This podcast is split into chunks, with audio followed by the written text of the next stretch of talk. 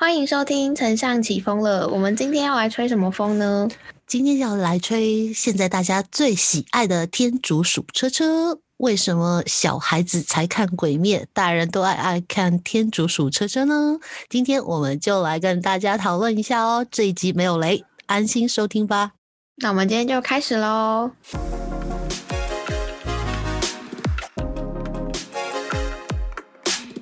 今天是二零二一年的一月二十四号，现在是晚上的十一点四十五分，逼近十二点了。然后我们今天要来聊一个非常疗愈的动画，上个礼拜非常流行的《天竺鼠车车》呸呸。这个动画呢，它是在日本的东京电视台每个礼拜二早上七点半播出的一个线上儿童综艺节目。它是从一月的前两周开始播的，然后台湾是播到第三集。它是日本跟台湾同步上映，在台湾是木棉花代理的。它的观看次数呢，我这边看到数位时代的一个资料，它是说一月二十一号的下午统计统计起来，它的观看次数是四百二十万，非常的可怕。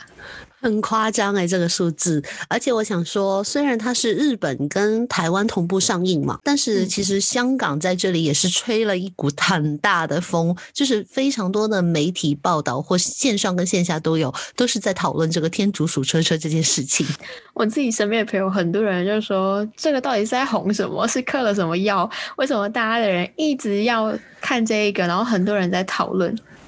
对我身边也有很多人在问说，到底这个是什么东西？为什么它要会红？我觉得我们总结几点好了。其实第一点，我自己觉得蛮简单的一件事情是什么呢？很久很久没有出现这一种类似的定格动画了。简单，然后疗愈，然后跟你生活中的小事件可以搭配画这种小动画，所以大家看了都会觉得说有一种感觉，就是虽然不知道在看什么，但是看完就是觉得很舒服。真的诶，因为我第一次看的时候，我就觉得啊，好好可爱哦，好疗愈。因为我本身小时候有养枫叶树，所以我就看到这个，我就觉得外形超可爱的。对这种类型的动画没有没有抵抗力，我就马上就跟风，不看还好，一看就是。整个疯掉，就觉得真是太可爱了。然后你刚刚讲到一个点是，它是一个逐格动画的方式呈现嘛？因为它是逐格动画，所以它就不同于其他的动画，像早期的哈姆太郎好了，哈姆太郎是黄金鼠嘛。那为什么它那么特别？是因为它这次的拍摄手法是用逐格动画的方式，它的看起来就是会有一种疗愈感，然后再加上它的外形非常的讨喜。我之前有听到一个说法是说。人类对于圆润的东西没有抵抗力，就是圆圆的。然后 你有听过这个吗？就是在 UI U 叉设计上，我之前有听到一个心理学的呃说法是说，因为圆弧形的东西人类是没有抵抗力的，所以像很多的实体的界面或者实体的东西，他们都会故意设计成是圆弧形的。对啊，而且你看，所有有没有，比如说手机，然后它手机里边 APP 的那个图示。你有看到全都是圆图形的，它不会是一个就是正方形有角的那种东西。对，当然就是我觉得这个东西是我们有点拉出来我们的行销面的地方来讲，但是我觉得说造型讨喜，包括说它的呃它的拍摄方式是差异化，跟它的动画本身看起来很疗愈，这个是它内容爆红的一个重要原因之一。毕竟说，如果有一个内容，它不是它给你的感觉是有点阴暗灰暗的话，它可能就没有办法吸引到这么大量的观众。它比较是小众类型的东西啦，所以它的内容就是疗愈嘛，又口味很大众，所以这个是它爆红的一个原因之一。对，还有一个原因，其实我觉得它是在时间上蛮搭的。因为这个时期是你看到我们刚刚进入二零二一年嘛，在二零二零年其实大部分都是说一个叫做疫情时代，所以其实，在疫情时代下，你有发现的话，其实我们网上有看到太多的资讯是让人家感觉啊很阴霾之下的感觉，对，所以其实看这种动画你会觉得很。为什么我会说它是很治愈的动画？就是因为你看完之后，你觉得啊，好舒服，好可爱，或者说它里面的小故事，就是我们生活平常当中可能会发生的小故事。嗯，这个就是我们可以延伸到第二点来说，除了它的内容很疗愈之外啊，我觉得它的内容有一个点是它没有国界。因为，嗯，我们可以去看，就是它这个动这部动画很有趣的点是说，它内容是无国界，就是像刚刚维尼提到的，它里面的。剧情是我们无论你是在台湾、香港、日本。都可能会发生的，所以它的内容是没有国界的，不会说因为你每一个国家的文化差异不同，你就没有感觉。它的内容是你很容易可以去脑补进去你的日常生活中，很容易去带进去你的日常生活，所以它就会。创造一个没有国界的一个内容，那再来是他也没有对白，因为如果说假设他今天是日文对话好了，那我是台湾人，我就可能觉得说那日语有些搞笑的情节，可能我就 get 不到这个梗嘛。那如果他是粤语，像我们现在在录的 podcast，有一些香港的朋友，他可能就会觉得说语言对我来说是一个很大的障碍，他没有办法理解这个内容，所以。它这个东西，它可以透过很简单的画面去理解它简单的剧情，然后它也不需要对话，它就可以让你知道说这一部到底在演什么东西。所以我觉得这个是一个内容无国界的一个重点，就是它可以让它的受众群非常广，同时间吸收到香港、日本。台湾的受众，那他就会创造一个非常大量的讨论，因为是没有国界的在讨论，就 大家都要去说这个东西真的很疗愈。那有时候假设啦，假设我今天是一个哈日族，我看到日本的网友在讨论这个东西，我即使不看台湾的东西，我也可能会吸收到这一块资料。所以像刚刚 Kelly 所说的就是，既然无国界。但是我们毕竟是每个地方有每个地方的特色嘛，就好像其中有一点说塞车，那香港的观众他就自然会联想到可能呃观塘或者屯门他们都很塞车，哎，就会引起这样子的讨论。然后在台湾就是在台湾本地你会引起其他的可能一些关于塞车的一些讨论。那所以其实很有趣的一件事就是，虽然他的影片里面只是可能有一个小的。题目，然后我们每一个地方的人都会根据我们自己去脑补，然后去想象我们那个情景，就是跟我们很贴切。嗯，它的代入感会很强，就是很多人就会去脑补一些生活上的日常情境，然后把它带进去这个内容里面。里面还有一个东西是很有趣的，是当大家开始脑补的时候。二创就来喽，二创的空间就来了，大平台。大家听到这一集的时候呢，可以去 Google 一下天竺鼠车车的 YouTube 或者是一些影片，就会看到哇卡，现在已经超多天竺鼠车车的二创影片。然后二创之后，因为内容会更有趣嘛，比方说。在台湾这边就有人把它二创结合前阵子很红的朴学亮的《超跑情人梦》，然后他就会让天竺鼠车在那边飙车，冲冲冲冲冲什么的。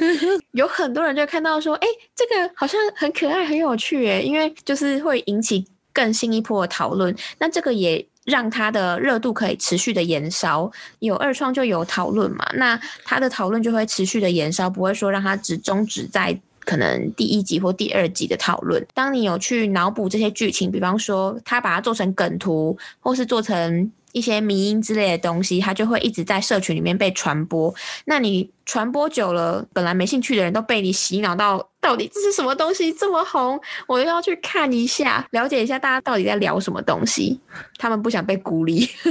真的，因为这个真的很强。对上一次就是天竺鼠出车车之前的二次创作，我印象当中有的就是我要进来喽。你有看这个吗？哆啦 A 梦吗？对，那所以所以你会看到，就是当你有二创的时候呢，就像刚刚 Kelly 所说，这件事情的蔓延会很厉害，而且让很多我身边其实很多问我的人，他我看他平常都没有真的很在网络上面很热烈或者说很投入的那种人，都直接问我说：“天竺鼠车车到底是什么东西？”我昨天也才刚。被问说：“哎，到底是在红什么？我不，我不明白 之类的。”但是问题是什么呢？你有没有发现，当人们一有一个这个疑问的时候呢，其实就代表着他的二次创作，或者说他这个东西真的是已经爆红了。嗯，如果有有在看 YouTube 生态圈的话，就会发现说，超多创作者很快在第一时间就跟上去了，因为他们觉得这个东西有风可以跟。那 IG 也是啊，你看 IG 最近的插画家有没有？因为我们也有我我们也有小小的在里面加一些元素了。最搞笑的一点就是，我们其实那一篇里面加了一点点这个元素的话，基本上下面就开始流的就是呸呸呸，就是大家都懂梗，对，大家都懂梗。这个状态就是还有，甚至还有报道一个，嗯，就是我们刚刚开头讲的嘛，就是又有在流行一句“小孩子在看鬼灭，大人都看天竺鼠车车”，又有一些新的，那什么算梗，算算那个什么。Slogan 吗？slogan 好了，就是像那种有趣的 slogan，又让他哎，大家到底为什么小孩子在看《鬼灭》？他居然可以跟《鬼灭》齐名，到底是什么样的动画可以在短时间跟《鬼灭》齐名？而且它时间又很短，就是它时间很短，所以你在看的时候，你其实是没有压力的。你会在，比方说，我是在通勤时间看完这一部的，部也才不到三分钟，你看完一整集两分多钟而已啦。对对对，两分多左右。然后你看完，其实根本就还没有三十分钟，非常非常的短。那你可以利用，不管你是在通勤或者是午休时间配饭，都还绰绰有余。你还可以 repeat 重复一直在看看看看看。对，另外呢，其实也有一个点，我觉得是什么呢？基本上可能去用一些动物，或者说一些我们平常可能有机会接触得到的动物去做这个主角来说的话呢，你会觉得很有趣，因为它在里面的话，你会看到基本上就是天竺鼠车车，它有很多跟天竺鼠本身相近的一些习性嘛，就可能它嗯会发出的声音啊，或者说它在某个状态之下，它就会啊不小心拉屎啦等等这这一类的。但是换一个方法，就是你会看到里面的反而用的一些人物或什么，它反而没有那么大具有人的特性，有没有？它直接是把嗯天竺鼠车车化成为一个人的特征在里面了。嗯，它的主角的 focus 还蛮明确，他不会说每一个人都是重点，他就是让重点集中在他想要打的东西身上。对，没有错。我觉得他真的是蛮可爱的，就是久了之后你会觉得说他真的是活灵活现的一个主角，所以大家的好感度、投射度会非常的高。我有看到这一个点的讨论啊，就是很多人就说他跟现实生活比较，甚至我也有看到有一些 YouTuber 就是说，哎，这个。他就跑去翻这个导演的作品嘛，他就说会不会是阴谋论？后来后面会变得很猎奇，然后我就想说，大家很会脑补哎、哎，但听说这个导演其实之前他真的拍的东西蛮暗暗黑色的。对对对对对，哎，我就有那时候我就有看到有底下留言，就是讲说，哎，没有啦，导演说这一部真的是合家观赏的啦，他没有要走那么暗黑啦。这太好笑了。其实我觉得这个也是一个点，因为他这一部他想要打的风格，没有想要走过去的暗黑路线嘛，就等于说暗黑它也不是不好，它就是。相对于合家观赏的东西来说，它会比较小众，也就是说，它会切比较逆取的族群，它就相对比较不会像它这一部来说这么容易让大家都喜欢，因为不是所有人都喜欢这种比较暗黑性的作品嘛。那如果说他要达到他现在这个爆红的状态，他一定是要势必要舍弃一些可能比较。暗黑的地方，就是现在跟他齐名的那个《鬼灭之刃》为例好了，很多动画的评论家也都是说，《鬼灭之刃》之所以可以红到这个地步，是因为它的剧情很简单，是老少咸宜，大家都可以理解的内容，就是亲情跟友情嘛，所以它不是那种很深奥，让你。要去思考很多的感情路线，所以我觉得这个也是这一部作品可以这么红的一个重点。对，这个也跟有没有其实几个动画这样红都有相同的一个特征，比如说叮当猫，或者说是小丸子。嗯，对对对，对，就是可以吃到比较小的，可以吃到小朋友，然后也可以吃到可能年青少年啊什么的族群都可以吃进去。那我觉得这个可以延伸到下一个点，有一个很重要的点是，这个影片它的通铺的通路非常的广，它是在嗯 YouTube 免费的平台可以去收看，也就是说。免费仔都可以看哦，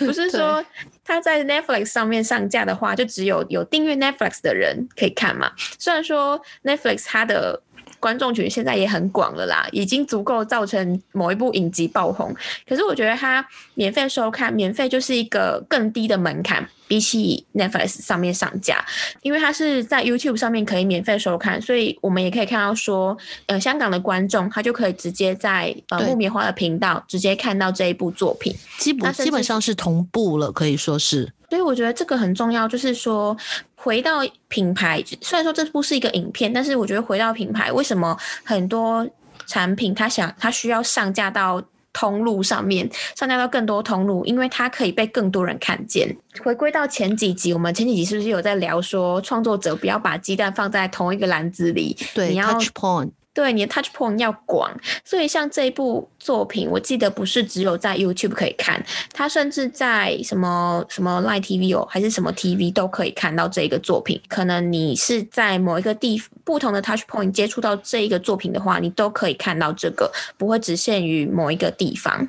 没有错，而且我认为很多人都是看了刚刚我们所说的二次创作，或者看到很多媒体报道，然后他再回去看这部影片的。因为我在想说，连作者自己可能都没有想到为什么这部会爆红。因为如果有看这个作者之前的一些影片的话，其实是真的蛮酷的。他做的东西真的是很酷的东西，而且是也是也是有好看的，对。然后他现在应该自己也没有想到这个为什么会突然红了起来。而且我看一些资料发现呐，这部作品其实原本他设定的观众群是在真的是小朋友那一类型的观众，但他就是莫名其妙的就吸引到一群嗯很很成年的成年观众，这个真的是很。酷的一件事情，就是我觉得回归到我们自己在做行销的时候，有时候我们做明明就是设定好 A 的 TA，出去之后没有中，可能阴错阳差打中另外族群，也是很有可能的状况。对，所以这个也跟各位听众朋友们说，就是你一开始设的族群，或者你里面的东西都是像他这个族群的一个样貌特征去设置的时候，往往你打出市场，你才真正知道你自己有没有做对。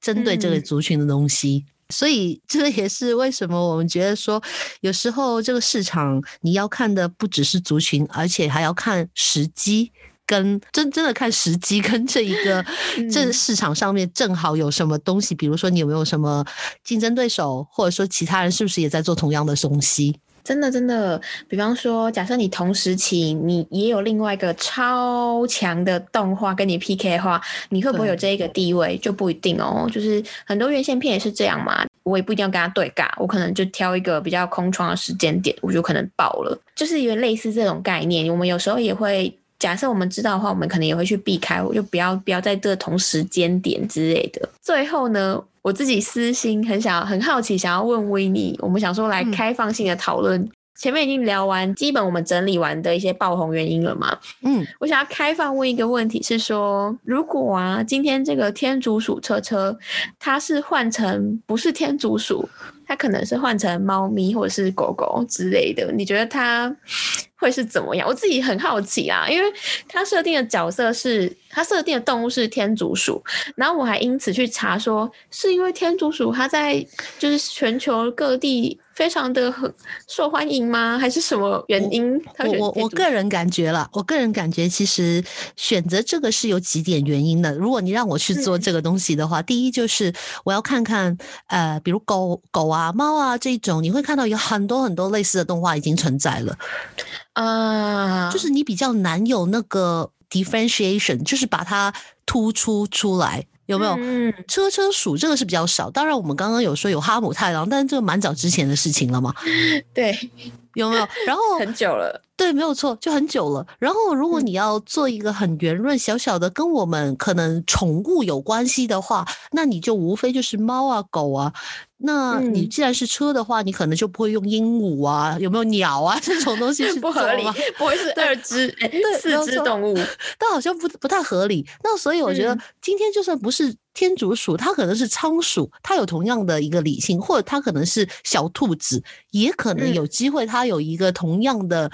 一个包含性在里面，只不过是我觉得问题就是出在刚刚所说的，就是呃，可能其他的动物相对你会脑里面，比如说狗，你一想到就想到可能哪一个动画或者哪一个影片，然后猫的话你也有很多嘛，就比如龙猫有没有？龙猫里面就有龙猫巴士嘛，对啊，它已经有龙猫，已经有龙猫巴士，它已经有一些好像。有一些意念上面的东西已经存在，这是我个人想法了。所以我觉得天竺鼠它这一个，这次它用了就是仓鼠、天竺鼠这一种的类型。第一就是我们平常生活当中其实有蛮多人真的有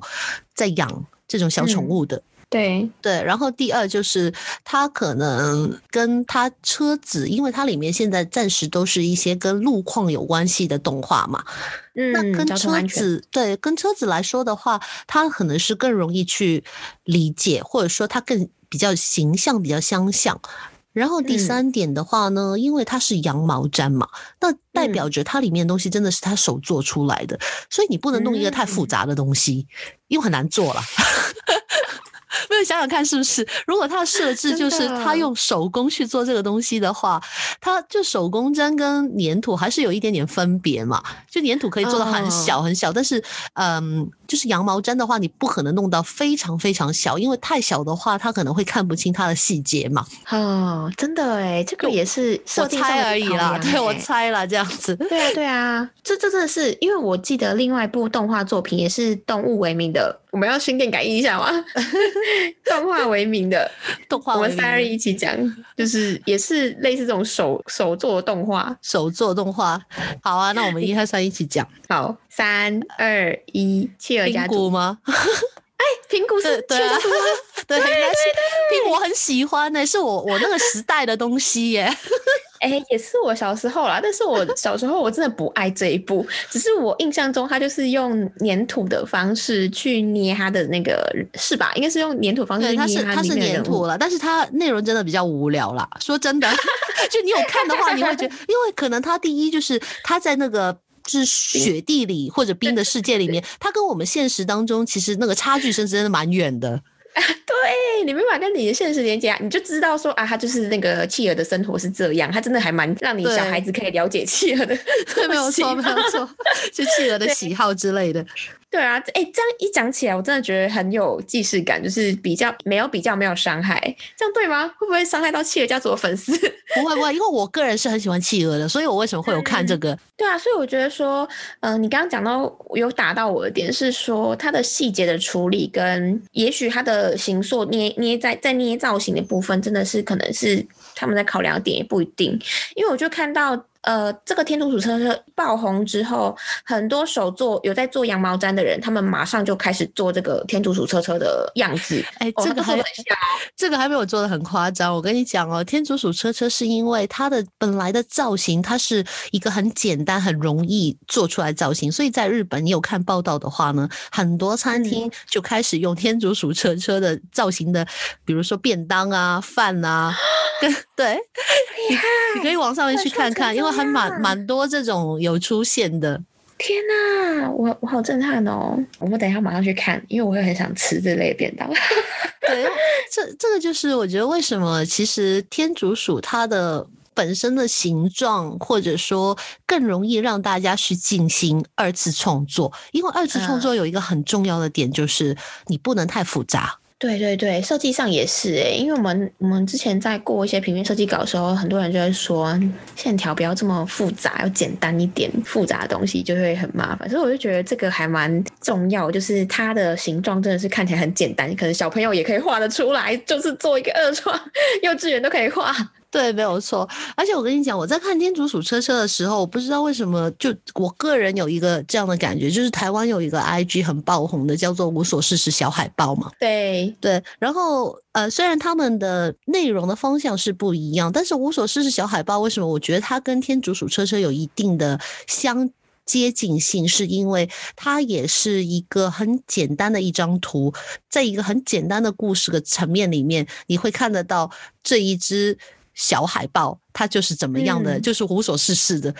真的，就是跟我们生 活很接近的，也是用一个很简单的小动物吧，对，从很简单的图，很简单的小动物去做这一件事情，所以你会看到，其实它没有很华丽的动画，它也没有很华丽的。就是画风，画风，但是它就是最简单的东西。因为我觉得还是说回那句话，我们人现在集中力其实很低，就可能你要怎么在两分钟时间之内就让我很快的感觉到舒服，很快的感觉到有笑点，很快的感觉到里面整个故事起承转合。这个是我觉得天竺鼠车做的很好的地方，也是无所事事小海豹做很好的地方。如果我没记错的话，它应该是上下排，然后一张图就可以让你看完整个剧情吧，就是让你 get 到它这一这一篇的疗愈的点。然后很多人的看完都是说好疗愈，或是跟我内心有共鸣，他们就会很乐意去转分享。有一个很有趣的是，我之前很久以前，好几年前吧，听到一个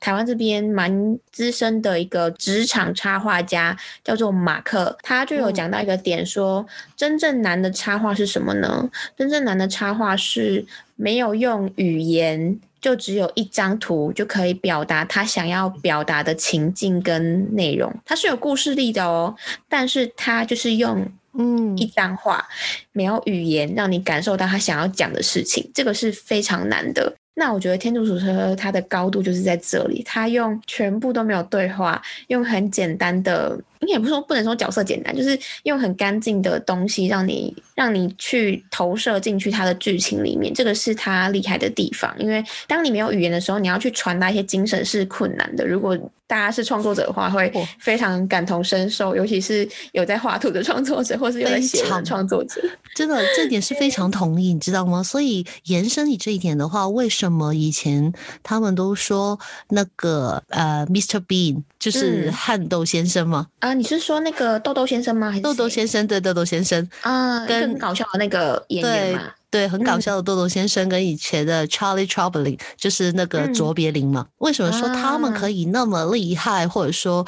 他们一直做的默剧是在做什么？就是他就是其实想打破语言的一个隔阂，任何人去看他可以感受得到这件事，或者甚至他可能是在讽刺一些黑色幽默。所以其实我蛮期待这个导演，他以前不是。都蛮暗黑系的东西嘛？我蛮期待他之后有没有一些东西是 可能，说不定我们可能有没有在《天竺鼠车车》里面，可能我们会发现一些小细节，是我们意想不到的东西。嗯，明日之星。最后就来做一个简单的总结。很多人问说，为什么《天竺鼠车车》在这么短的时间会突然的让这么多社群的人去讨论这个影集？嗯，我们这边观察到的几个爆红原因是，首先是它的每一集的集数都非常的短，大概两分钟到三分钟之间就可以看完，所以你可以利用你零碎的时间，或者是不管你是什么时间要看，反正它让你看起来是非常没有压力的，因为它每一集的集数非常的短。那再来呢？我们来看到《天竺鼠车车》它的内容是非常的合家观赏，普及性非常的高。它的内容是无国界的，它不仅没有对白，它的内容也是那种可以可以套用到日本啊、韩国啊、日本、香港跟台湾都是适用的。比方说，它会用一些交通安全的东西嘛，那这些东西其实是不限于只有在台湾会发生，可能香港也会发生。那另外一个无国界是，它是没有对白的一个动画，它不需要去理解它的嗯语言，它不是用日语去传递的，它是一个没有对白的动画。然后第三点呢，是它的内容非常的疗愈，就是不管是它角色设定啊，或者是它剧情设定上，都会让你感到看完这个非常的疗愈，所以就会很多人入坑嘛，很多人都说这个动画有毒。在第四点就是它的传播通路很广，它是在 YouTube 上免费收看。那它当然也不仅止于在 YouTube 上，它包括说可能 Live TV 也有一些天竺鼠车的影片可以看。那而且它是同时在日本跟台湾都同步上线，所以其实它在同一时间就可以吸引到无论是日本或是台湾，甚至是香港的观众。那最后一个点就是让它。真的更多人持续看的原因，就是很多人去做二创。那二创之后呢，就会延烧这个剧的讨论度。就是有二创就有希望嘛，就会很多人一直在观看这个、关注这个影集。这个就是我们同整出来这部作品在这么短时间超越《鬼灭之刃》播放的一个原因。那如果还没有看过《天竺鼠车车》的朋友们呢？听完这集的话，相信可以给你一个机会，马上去看看到底为什么《天竺鼠车车》那么爆红了。真的，我们非常推荐大家可以去看一下这个东西到底为什么会这么成功，然后可以从中找到一些行销观点。也欢迎跟我们分享，不管你是要在 Apple Podcast 留言，或者是你要来我们的 IG tag 我们，都欢迎哦。